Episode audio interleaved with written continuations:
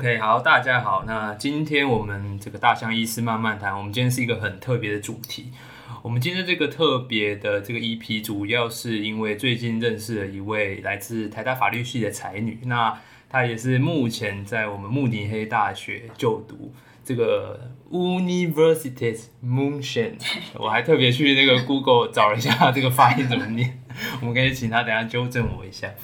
那我们。今天其实有很多的东西想要跟大家讨论，但这些东西其实并没有真正的答案。不过在进入这些东西之前，我想先让大家来认识一下我们的这个 Christine，可以请她跟我们简单自我一下介绍一下自己。嗯，嗨，大家好，我是 Christine，然后呃，我是在台大法律系毕业，就是念完硕士班以后，然后有去。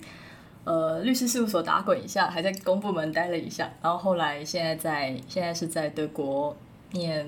博士班，不过因为疫情的关系，所以最近就是待在台湾。博士班念的是也是法律相关相关对，然后像德国的话，其实嗯，就是去做一个主题，做你的论文主题这样子。嗯，我们其实也没有真正的修课义务，只有良心的义务，就是你要去旁听这样子。哦，对，所以其实从头到尾都是在。做论文这样子，所以不像台湾会可能点名啊什么乱七八糟的，不会啊，但我还是有去听啊，就是去听他们大学部的课练德文，还蛮好玩。没关系，我们好玩的部分就是等一下即将就要开始，因为其实说真的，我本身一直在医学这一块，所以其实虽然身边有一些法律的朋友，但是我其实对于法律虽然有考虑过以后想要去呃学之类的，但是。我对于法条这些其实不是非常理解，而且我也很好奇，说这些比较冰冷，对于民众比较冷冰冰的法条，在我们这个日新月异的时代，它真的有办法跟得上我们现在这些新的科技吗？所以今天我们 Christine 也举出了很多的问题，我们就请他跟我们介绍一下。好，那我今天大概就来跟大家聊一下，就是刚刚。我们主持人讲的这个问题，就是科技发展跟法律的关系。那其实科技发展啊，现在科技发展日新月异嘛，然后很快啊，很好啊。那为什么我们需要法律来这样绑手绑脚的呢？我们可以先思考一些例子。就是首先呢，就是第一个就是最近很常听到所谓演算法的黑箱还有歧视的问题。嗯，就像是呃以前有一个例子，在美国就是有医学院，他们利用 AI 系统来审核，就是决定他们今天要录取谁。然后他的资料的来源呢，就是过去的大家学生们的学习表现，用大家的特征来过滤。结果呢，用这个方式过滤下来以后，他就把少数族裔跟女性申请者过滤掉了。然后后来就发生了很多争议，这样子。看来我们要是去那里，可能也是会被过滤掉的族群呢。对 对，没错。然后还有最近很红的，就是去年整个欧洲就是有曾曾经一度想要禁止脸脸部的辨识系统，这当然就是会有呃隐私的考量嘛。但他们其实最嗯最大的一个问题是你之后这个脸部辨识到底用在什么地方？例如，通常我们会想要用在犯罪的方式，就是例如你这样大家扫脸就知道哦，什么样的人比较有前科。对对对，有前科。但是还有就是更进一步的发展，就是我们要用这个 face face 的这个 face ID 之类的东西，然后去建立犯罪资料库，去找潜在的罪犯。然后又来了，就是潜在罪犯的话，你又要用过去的一些统计数据来。来寻找，那这样就会变成说，那有哪些特征的人是特别容易犯罪的呢？就是例如，可能会可能会得出低收入的黑人，或者是像是所谓造访过阿富汗的穆斯林这种。但是低收入的黑人就一定会犯罪吗？或者是造访过阿富汗的穆斯林就一定比较危险吗？这些东西就是还是会有一些歧视的问题，对。我很好奇，可是这个东西不是在大陆其实已经感觉行之有年，他们有有点像是一只天网的东西，随时都在检测，而且每个人还有他们的分数。没错，就是信用评分系统这个东西，其实，在民主国家其实是很难想象的。嗯哼，就是因为就是为什么国家可以帮你打分数这件事情，一直都是很有问题。但是虽然中国是明着做，但你不知道其他国家有没有在做。嗯哼，对对对，所以其实。就是这个时代科技走到现在，如果没有先去想一下这些东西可能会造成的风险的话，其实就是会蛮危险。Chrissy，那我很好奇说，因为这个东西，我个人想到是它可能会牵扯到说国家的公权力会不会有点无限上纲？嗯，那我们人民的可能一些自由权可能也会受到侵害。那如果是你以你法律的这些制定来讲，你们会是什么样的角度来切入这件事情？怎么制定这样的法律呢？其实我觉得法律的初衷，应该说法律最初初衷，嗯，现代民主宪政国家有宪法的国家，它的重点应该是不包含对岸，对，当然有宪法，当然有宪法，哦但重点是有实质意义的宪法的国家，是就是为了要保障法律，其实是为了要保障人民权利而存在的。它的重点其实它跟它跟人民跟国家之间签的一个，就是比较像是类似契约关系的感觉。简单的讲是这样，就是呃，我们人民决定，其实法律应该是人民制定出来的嘛，就是它不管是代议民主还是直接民主，但是就是基本上它的架构，我们民主结构其实是要让人民去设计法律的。就是虽然制定的是民意代表，但民意代表是人大家选出来，所以其实它是一个人民在决定法律，而决定法律其实它是要去限制国家权利，然后保障人民的权利，就这两个权利不一样，一个是 power，一个是 right，对。那你刚刚说的这个代议民主跟直接民主，以台湾来讲，我们是比较属于代议的嘛？对，我们基本上都还是在代议的架构。现在主要世界上主要国家都还是在代议的架构下，因为直接民主，因为我们不可能每一件事情都交由公投，这件事实在是我们不是古希腊城邦，对，就大家也不能对对对，而且就算是古希腊城邦，也不是每个人都有办法参加，是是所以所以而且大家现在就是有很多事情要忙，不可能每天都在。关心政治，关心法律，然后而且你要参与一个投票，如果你要做一个负责任的投票者，其实你要好好的研究每一个问题，但大家不可能有这个空，也不可能有这个能耐。现在就是事情很复杂，对，所以代议基本上还是主要的结构，但我们会把主要一些很大的事情，涉及大家想要一起做价值判断的事情，拿去公投这样子。对，不过讲到这个 Face ID 这个脸部辨认，其实我有想到，我们上次我有跟 Christine 讨论过，就是以我们现在的特斯拉而言，它里面的 AI 自动驾驶系统，因为我对这个我也很好奇说就是假设今天我们车子可能要撞撞到了，要出车祸了，那可能左边有两个人，右边有一个人，那又或者是在旁边还有一台脚踏车，那他一定要选一个来撞的话，那究竟他会撞谁呢？那又或者是说，如果他真的出车祸了，那出完车祸之后，这个自动驾驶的责任要归咎于谁身上呢？如果是以法律的角度，你们会怎么来分析这个事情？其实就是这个问题，现在是这几年真的是蛮红，就是关于自驾车的法律责任归属的问题。这这个可以，呃，我们可以有很这里面有很多个角色可以判断。第一个是谁谁去训练那个 AI 的？你一开始就是去做这个 AI 的时候，他你要喂他资料，然后你要让他决定说你现在要呃，你现在要就是遇到什么状况的时候，你要怎么反应？这个其实。虽然说它是一个自动车，但是但是之前的训练还有资料的位都还是人在决定的，嗯所以这才是，所以我们会想说，我们应该要在呃喂资料的这一这个部分，就应该要先就是例如伦理的训练啊，就是这些都应该要先做好。但是到底要怎么决定这件事情，就是吵不完的，对，就还是价值判断问题。那那那 Christine 以后想要做的事情是要以什么样的角色来介入这些事情？你说我对，就是未来就是我们，你说我本人嘛？对对，你本人哦，我其实就我最后就是想要当研究者嘛，然后我自己想要做的事情是，呃，我会去思考这些问题，然后提出我的解方，但我不一定会觉得它一定就要是一个一个唯一唯一的解，但是我也会。嗯，其实我自己对语言学习还蛮有兴趣啦，就是我会看很多。虽然我现在用德文写论文非常的痛苦，但我本身还是对语言学习蛮有兴趣的。然后我觉得，就是学不同国家语言的好处，就是你可以看他们面对问题的时候，可以用第一手的方式去看他们是怎么面对这些问题，有什么想法。然后那些东西，我觉得可以也可以带回台湾。就我想做的事情大概是这样，就是提供需要的人有东西可以找，有资料可以找。他们要想问题的时候，哦，就是已经有人这样想过了。所以慕尼黑大学在这一块算是很有研究，是嗯，我觉得欧洲现在的好处就是，欧洲是一个很重视隐私、很重视人权的地方，所以我在那边做。他虽然他，我觉得欧洲的数位化，嗯，就是我觉得亚洲还是？对，就是例如我每次回台湾的时候，就虽然我就是在台湾飞机下飞机的时候，我手机还是三 G，但就比已经比德国四 G 快了。哎、我有听说、哎，对，我有听说他们大家都一直看书的原因是因为网络没错，真的太慢。了，慢到就是我觉得就是它限制了我人生。对，就是这真的差蛮多的，就是整个数位化的进展。就像我去我在台湾已经用了一一阵子的 Apple Pay 以后，去了几年去念书，念了一两年，他们才开始哦，我们现在有 Apple Pay 了，这样子。反正就是他们数位化的脚步其实没有那么快，一方面也是，一方面也是因为就是他们对于就是人权这一类的东西会比较就 concern 比较多，所以他们会做更完整的评估。嗯，一方面啦，但是另一方面可能就是单纯就是网络很慢。对，好了，我建议中华电信过去跟他们尬一下好了。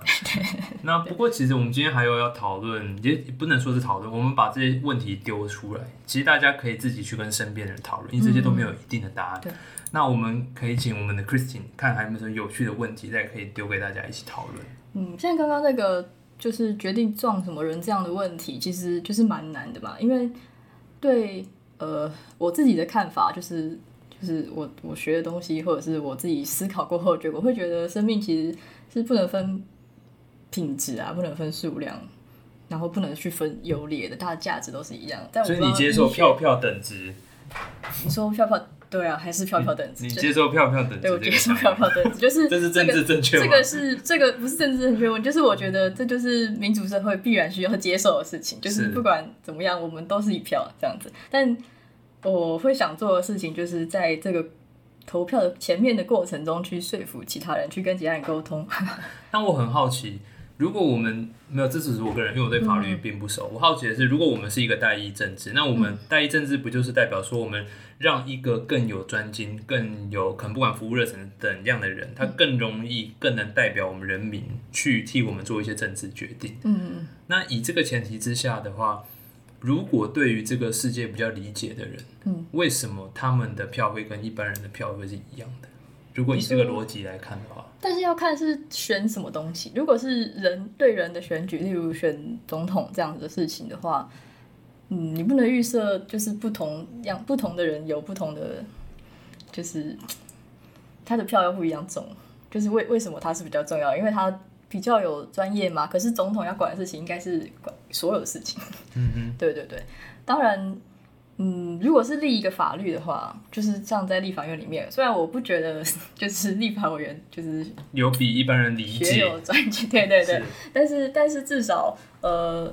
嗯，该怎么说？就是他会还有我们还有设计一些像是公听会啊，或者是什么专家学者之类的机制，就是去让有些人是专门做这件事情。对，就是分工的一个考量，我觉得。因为我会问这个问题，是因为我之前看一本书，它里面讲到说，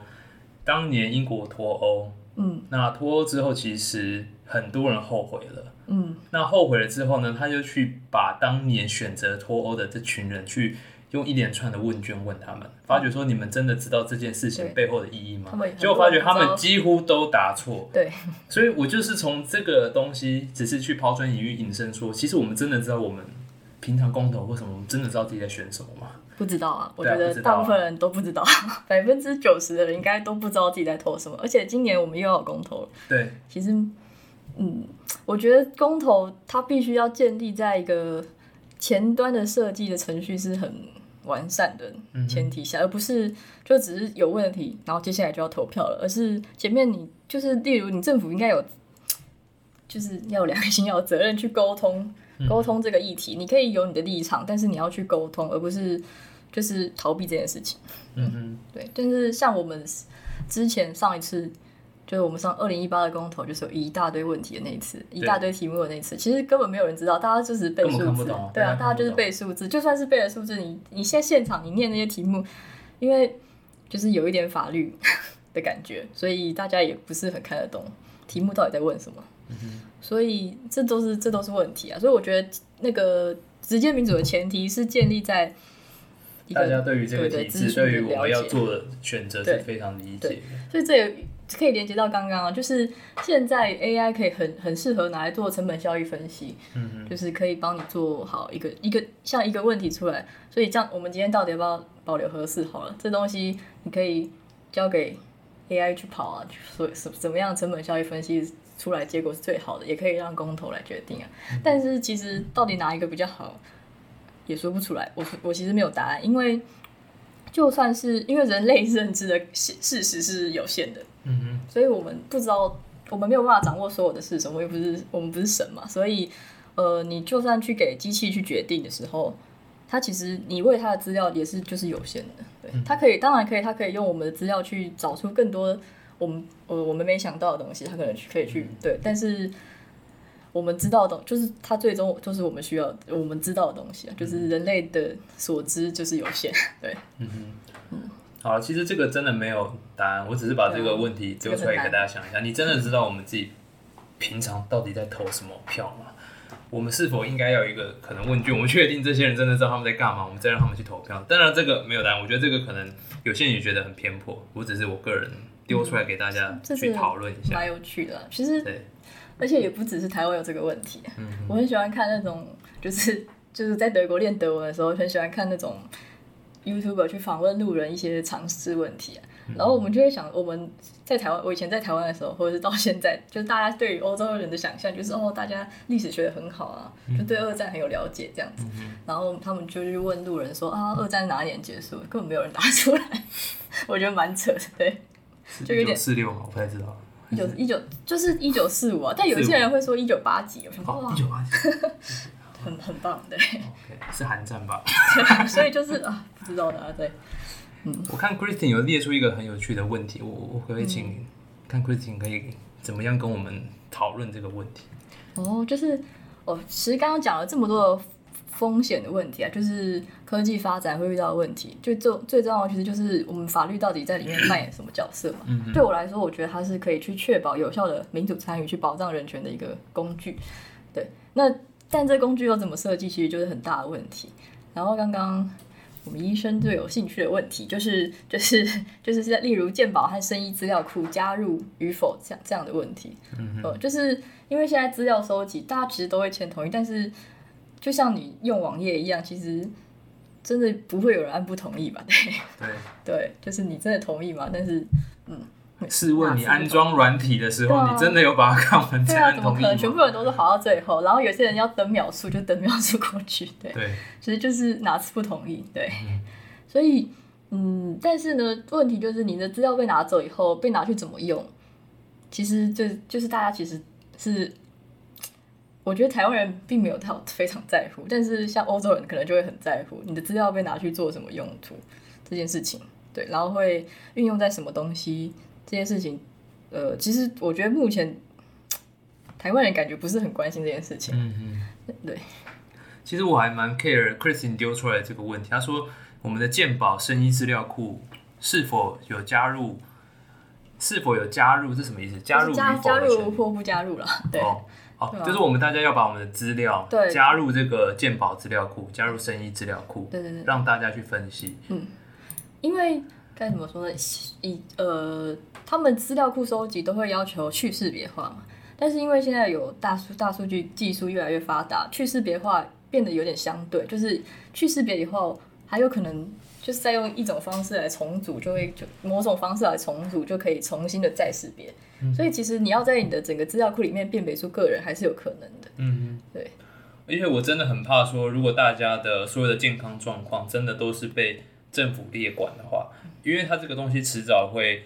慢慢流泻到政府以外的地方。对。那我最怕的是，它如果真的像进入保险业的话，我相信保险，我要是保险业，我一定很想知道这些知道这些资料。因为我要是知道一个人的家族病史，我可以知道他得不同病的几率。嗯，如果他现在有糖尿病，那他未来可以衍生到肾脏病的几率就比一般人高。嗯，那有肾脏病的人，他衍生到要洗肾的几率就比一般人高。那洗肾在台湾来讲，其实在全世界来讲，我们花的经费都是数一数二的。嗯。那如果有这些风险可以计算的话，那我们每个人的保费就不是像现在这么简单的。我们说几岁到几岁是缴多少钱，几岁到几岁缴多少钱，那它将整个进行重新的大变革。而且我最害怕是说这些变革之后，呃，这边没有任何歧视，但是真的如果是低收入户或者是他。可能甚至一般人是没有办法去吃什么健康饮食，没有办法去运动的，因为那其实都是要有一定的余裕才有办法去做的事情。那那样的那一群人，自然的他在比较不健康的环境之下，他身上的疾病相对的可能一定没有办法控制的那么好，因为他的营养状况可能没有那么好。那如果我们的健保、我们的这些资料库又能去计算说这群人的风险比较高，那他需要缴的费用是不是又更高？或者是甚至不让他家暴？嗯，那这样子的话，我我害怕的是我们的 M 型社会会变得更加的严重，因为大家将没有办法走出这个轮回。嗯，这是我我个人看到这个问题，我以一个医师的角度，我很害怕的事情。嗯，对。从我们的角度，法律的角度也是会很害怕这种事情，所以我就觉得，在这个地方，在这种地方，呃，我们我们不一定会去反对说可以算出这个东西，可以算出大家的风险，但是法律可以做的事情，应该就是去控制保费，不可以这样，就是要维持保费的公平，就是。呃，很多人会说法律就是为了公平正义。我觉得反正公平正义，法律不不一定代表公平正义，它就是现在这个社会，我们现在这些人，这个时空的这些人觉得比较好的制度，就是对，这只是就是这个人群的极限。但是我如果我们今天还我们今天想要控制这件事情，就是我们还是有办法去在法规里面阻止这件事发生。这让我想到说，我们现在法律不是规定说我们在征财的时候不能。限制性别，对，不能限制年龄，嗯，但是大家不会在真正真才的上面限制，但是实际上还是限制，对。所以我很好奇的是，如果法律我们真正说我们不能限制一个人家保什么等等，嗯，但是到最后他最后就是不让他保啊，这就是我很好奇说法律要如何介入这些灰色的地带。其实我们有一个以前。不是以前，就是退休的教授，他写过一本书，就是《灵魂不归法律管》，大家可以去看一下，就很，就他是写给一般人都可以读的。呃，其实他就是要讲，他其实有一个观念，就是讲说，呃，就是法律管不了灵魂的啦，就是法律在那边，他可以，他可以去。罚钱就是对说你做了一件坏事，这件事要罚三千块。但对于有有钱人来说，他不在乎三千块的话，其实法律就真的也不能怎么样。嗯对，然后会自由行，但有些人就是就是就是，就算你会被关，但是你可能还是你的你内心的恶魔，你想要做坏事，恶魔也不会被改变。对，所以就是这件事情，就是法律有它的极限，它不是全部的事情，它不是全部。嗯所以呃，法律没有办法真的介入。真的去介入去帮大家做价值判断，但是它可以作为一个引导了，它可以告诉大家，就是这这个现在这个社会的价值选择是觉得这样是好的，这样是不好的，这样。嗯哼，嗯，他只能他有他的极限的。我我就是不是不是法律万能派的人，对。对，就像有些黑心食品，他其实也被罚个几万块，对啊，他又可以继续，他就有钱，他也没差，对。所以我很想问 Christian 的问题是。就因为你刚刚说你不是法律万能派，但是你内心是真的相信我们法律可以让，不要讲这个世界好，你可以你觉得可以让台湾变得更好吗？呃，可以啊。因为很多人说法律都是在保护那些真正有权有势的人。这个其实，因为这也是事实，我觉得。对，因为你可以透过 lobby 啊或者什么东西，我我呃游说，就是例如。我我说的不是个案的那种，我觉得我相信现在现在法院已经比以前好非常多，就是不会不太会有这种问题。但是以立法而言，就是你在一个会期里面，什么法律是重要的这件事情，就是立法委员会先处理什么法律这件事情，其实就是还是会受到很多因素的影响。嗯嗯，就当然民意的压力是一个，当然有有有权有势的人在意什么事情，那些事情的 priority 就会放到前面。嗯嗯，对，就是我。觉得这个当然还是，呃，就是一个社会的现实。但是我还是相信，就是法律有办法把，就是处理一些事情，可以处理一些问题。它不是万能的，但是它还是有办法处理一些问题。像是例如，呃，台湾通过同婚这样子，对它其实这个，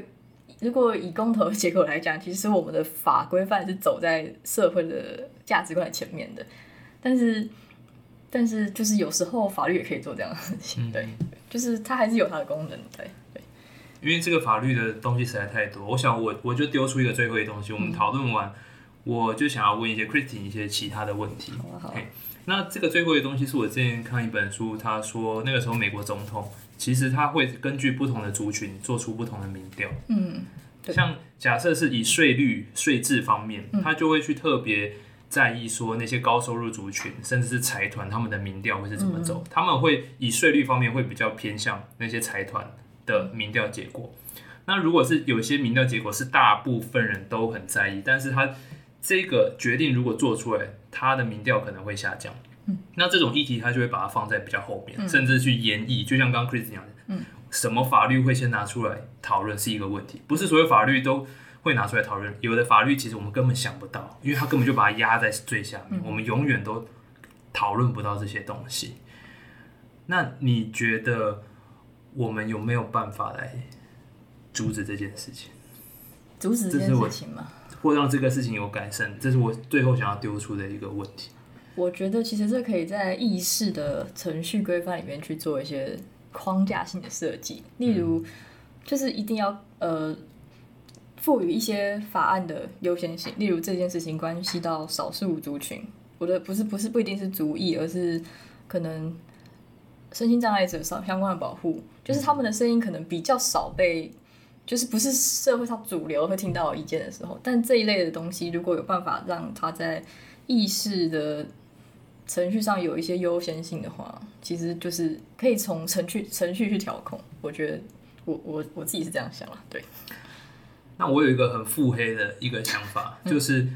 会不会我们今天所有的法律，当然撇开那些所谓的民粹，所谓的事件爆发之后人民群起抗议，嗯，会不会很多法律立法其实都是经过政府的权衡算计之后，知道说这个法律了，对它整体可能这边 A 会多了一些票，B 会少了一些票，嗯，他最后算出来，他觉得他整体他的票数是增加的，嗯，所以他来做这个法律的修改。会不会同婚其实也只是这里面的算计之一？我这是我一个很腹黑的想法。我觉得我不讨论同婚的话，但是以这个 general 来讨论这个问题的话，其实还是有可能的，因为这件事其实没有办法在在目前的结构下，可能就会是这个就是一个现实，因为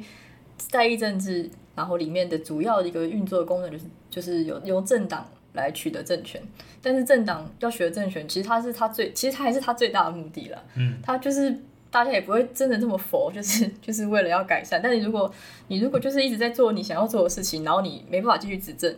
也会就是也没有办法达成他他自己想真的想要做的事情。所以执政的考量这件事情，就是在社会现实来说，就是也是没有办法。对，所以。我是一个很接受现实的人，我不是很接受现实，我是很就觉得这件事情是无可奈何，但是我们可以去想办法，就是在这个无奈里面去做一些调整。对对，好，没关系，我就直接做一个简单的小结哈，就是虽然说我们民主社会不知道能够让我们的在我们这一辈子不知道可以看到让台湾走到哪一个更好的方向，可能会是一个很曲折的方向，嗯，但是我觉得民主跟所谓的嗯独裁来讲，可能独裁偶尔遇到一个强人，可能国家会有一个短期爆炸性的发展。嗯，但是等那个强人过去之后，其实讲白就是强人的机会没有这么高了。而且强人其实他有他自己的，而且其实强人其实他就是掌控了利益分配啊。对，他一定是牺牲了一些东西来得到其他的东西。对，所以我相信我们以我个人觉得，我觉得。法律还是可以带到，把我们带到一个比较更好一点的地方。嗯，我个人是这样相信，当然我也不认为法律是万能。嗯，Christine，你觉得呢？我们最后这个小结，我也是这么觉得的。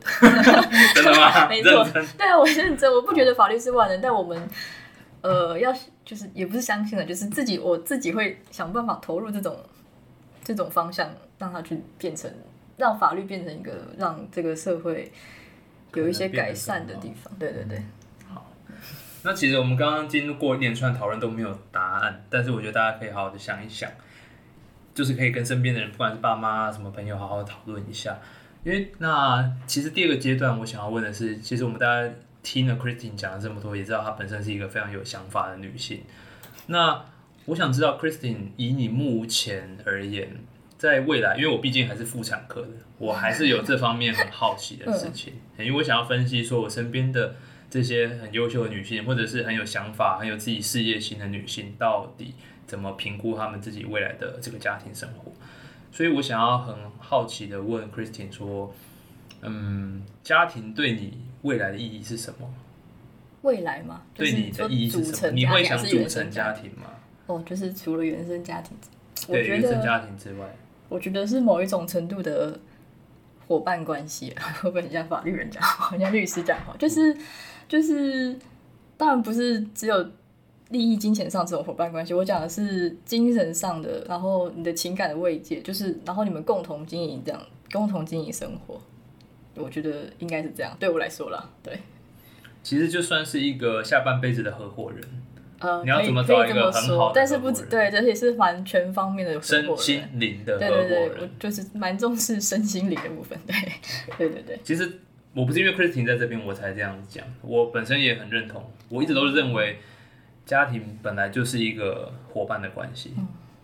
身心灵都能要契合嗯，才有办法。所以现在要那么难找另外一半，我觉得本来就是合理的。对，因为我们现在已经跟过去不同，过去可能真的有些人是为了想要找到一个饭票，找到一个长期可以供养他的，又让他可以好好活下来的一个伴侣。以那种状况来讲，当然要找到另外一半，我觉得不会很难。嗯，但是如果现在大家女性的收入早就已经，甚至很多人早就超越男性了，嗯，那他们根本不需要有人养他的前提之下，他当然是需要找一个身心灵契合的人。对吧？就是增加你的快乐，对啊，让你的人生更快乐。不然你一个人就比较快乐，你找另外一半对干嘛？对不对？对对，那我觉得第二题就有点不用问了，因为我第二题是说结婚对你的意义是什么？那其实就跟家庭对你的意义，我觉得是类似的。对啊，对，那我想问，因为毕竟我是妇产科嘛，我想问，小孩不是生小孩哦，是嗯小孩拥有后代这件事情，对你的意义是什么？我其实不会特别执着啦，但是当然也不排斥，嗯。然后，但我其实是一个会想很多的人，大家应该也听得出来，就是我是一个会想很多的人，全听出来没错。所以呢，我当然会觉得小孩不是我的东西，不是我的东西，对对对，但是我我会很想要帮他创造一个呃有支持性的环境，就是支持他想做的事，只要不是会伤害他人的事，就是基本上都会想要支持他去做。但是创造这个环境本身也不是那么容易，对，而且就会很怕他不快乐，怕接下来的环境就整个大环境不好，或者是就是对他而言会很辛苦，所以就是会考虑一大堆。所以以现在假设撇开经济问题，嗯一定养得起的前提之下，嗯你觉得以台湾目前的状况，因为我们赶上时事，我们最近才被那个我们 CIA 认证说，美国我们台湾是生育率最低的国家。嗯，撇开经济问题，Christine，假设现在也有能力生小孩，你现在会想要生吗？就是假设你现在有一个你觉得 OK 的伴侣，right now 对，right now，我觉得会，我现在还在念博士啊，我想说可能应该会等工作确定吧。嗯哼，如果工作确定的话，就是再再跳到这一关的话，应该还是可以，就是有办法生的话可以生。好，那我因为我想针对这个问题，我再加上很多前提继续问下去。好，那 Christine 想要以完成博士学业之后再来生小孩，那我如果再加上说，其实我们女性的卵巢功能在可能三十二岁之后就急剧的下滑。嗯那未来虽然说有很多试管婴儿，嗯，等等的技术，甚至是冻卵的技术，但是年纪大你生小孩不只是生不生下来的问题，你在生产的过程中，你的共病也非常的多。嗯甚至小孩子死亡的几率，宝宝胎儿死亡的几率，妈妈本身死亡的几率都会比较高的前提之下，如果再加上这些前提，你会改变你的想法吗？你说要提早生吗？对，你会改变你的想我法。觉得我会把论文写快一点。好，如果就我觉得这个东西一直都在我考量里面，所以我一直觉得，如果超过三十五岁，我可能就会比较对生小孩持持保留态度。就是在三十五岁以前可以有机会的话，应该还是会愿意。为什么会抓三十五岁？我我没有一个。刚好了，就是 我想说，这样我在我他十五岁的时候，就差不多五十岁。没有，我觉得我们这一代可以活到九十岁是很对，我知道，可是我体我觉得体力应该还是会有差，而且到时候，因为现在我觉得现在生的话，呃，我自己原生家庭是还蛮 OK，但是就是他们爸妈就可以帮忙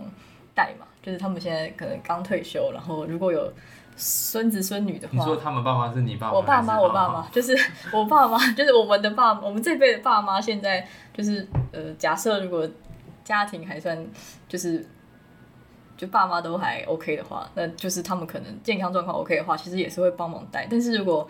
再过五年、再过十年的话，就爸妈可能也开始会有一些慢性病啊，也要常常带他们去看医生啊，就会变成两边烧。好，那我这边有一个小结，就是如果当然如果你已经有小孩，如果你希望你的小孩再生他的小孩的话，嗯。那你一定要有自己帮他顾孙子或孙女的打算，因为 说真的，这会是现代人很考虑的一个重点之一，对对，因为现在人工作实在太繁忙了。嗯，好。那我想关于这块我已经得到了我想要知道的答案。好。那接下来我想要问的是，你一路从这个台湾大学法律系，然后又去慕尼黑大学深造博士、博士，嗯，这些不停促进你一直想要深造，你绝对不只是想要让台湾变得更好吗，你是是不是有什么想要其他追求的东西？就我自己觉得念书还蛮快乐的啦，就书听起来很变态，但是 就是念是念书本身是。也不一定是擅长，也是擅长某程度吧。但是我觉得念就是看书本身，就是看一些新的东西，然后看世界上一些新的发展，这些东西对我来说就是会是会得到快乐的。然后这个快乐，然后又可以想办法应用的时候，就是我可以得到一些知识，然后它这些东西有办法让我让台湾可以变得更好 的话，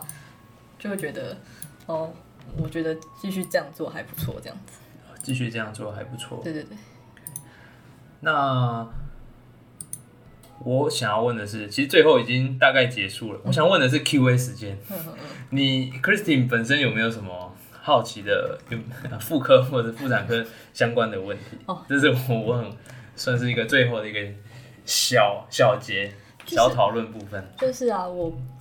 我本身是经痛非常严重的人，然后一开始不是一开始，就是在年轻，也不是年轻的时候，现在还是年轻，嗯，大概十几岁的时候就痛到超严重的时候会去看医生，然后医生也会检查，然后他们就会说，呃，没有问题啊，但我每次就一年可能会有一次或到两次，或每一季，以前是以前大概一季会有一次会痛到。就是整天没办法做事，然后就是会，还有就是有时候会晕过去那种。会晕过去，就痛到以晕过去。以前啦，现在比较不会了。现在大概就是会有一天，可能一季会有一次，或者是半年会有一次，是一整天会整个废掉，就一两天会整个废掉，就很没有产值。对哦，OK，所以他当时有帮，应该有帮你照超音波。对啊，都有。然后就说哦都没有什么问题啊，那就是体质。他就说就是体质，然后他们会说如果生小孩可能会改变。那他有建议你使用任何药物吗？其实那时候也没有哎、嗯哼，也没有，是不是嗯他就是说你痛就吃止痛药。？OK，那没关系，我就简单讲一下经痛好了，算是一个五分钟，简单聊一下经痛因为其实经痛这件事情，主要是有一个我们人体叫做一个前列腺素的东西嗯造成的。那我们前列腺素其实我们在排卵前跟排卵后，我们的子宫内膜会是在不同的一个周期。在排卵前，我们子宫内膜是越来越厚的，嗯，哎、它叫做增生期，嗯呃，proliferative phase。那在排卵期之后呢，它会变成一个分泌期，secretory phase。那在分泌期的时候呢，尤其是到了晚期，我们的前列腺素的浓度会变得很高。那前列腺素它最主要，它会造成我们的子宫一直收缩，它会变成一个强烈收缩的状态。嗯，那强烈收缩的状态之下，会造成我们子宫本身的血液循环变差。那血液循环变差之后，它对于痛觉的这些感受度又会变得比平常更兴奋。所以它主要痛来自于子宫的收缩，又来自于这个痛觉变得更兴奋。嗯所以真的，Christine 这种真的痛到没有办法工作，其实真的是常常听到。嗯嗯哎不过我想跟大家说，除了这个原因之外，当然像是子宫肌瘤，或者是腺肌症，或者是子宫内膜异位症，这些都是最常见造成痛经的原因之一。嗯哎那其实它的治疗方式很多啦，嗯。不管是一些我们叫做避孕药，其实它也叫调经，嗯。有调经的效果，又或者是其他我们有一些脑下垂体控制的一些药物，其实非常多。嗯。我觉得大家如果真的有像 Christine 这种问题的话，就算找不到原因，我们还可以还是可以用药物进行控制。嗯那最后很谢谢 Christine 今天丢出了很多我们没有办法 没有办法回答问题。没有办法回答的问题，但是我觉得这个问题都非常的有趣。嗯如果大家真的有兴趣，我想要丢出这个问题的原因是，我觉得大家如果真的有兴趣的话，大家就会去找资料。嗯大家去找资料的话，就会有更深的理解。不管你在理解，因为理解没有对或错，你有你自己的理解才是最重点的。那你有理解之后，你以后对于各种的法律或者是有要修法的时候，我们可以提出真正有意义的意见，可以提出讨论。嗯嗯我觉得这是我我不知道，因为我不是法律相关的人，这是我个人想要看到的一个状况。嗯很好，很感动，对是吗？对，好那非常谢谢今天 Christine 来到我们的大象医师慢慢谈。对，啊，我们就请 Christine 跟我们大家说再见吧哎呦拜拜，大家拜拜。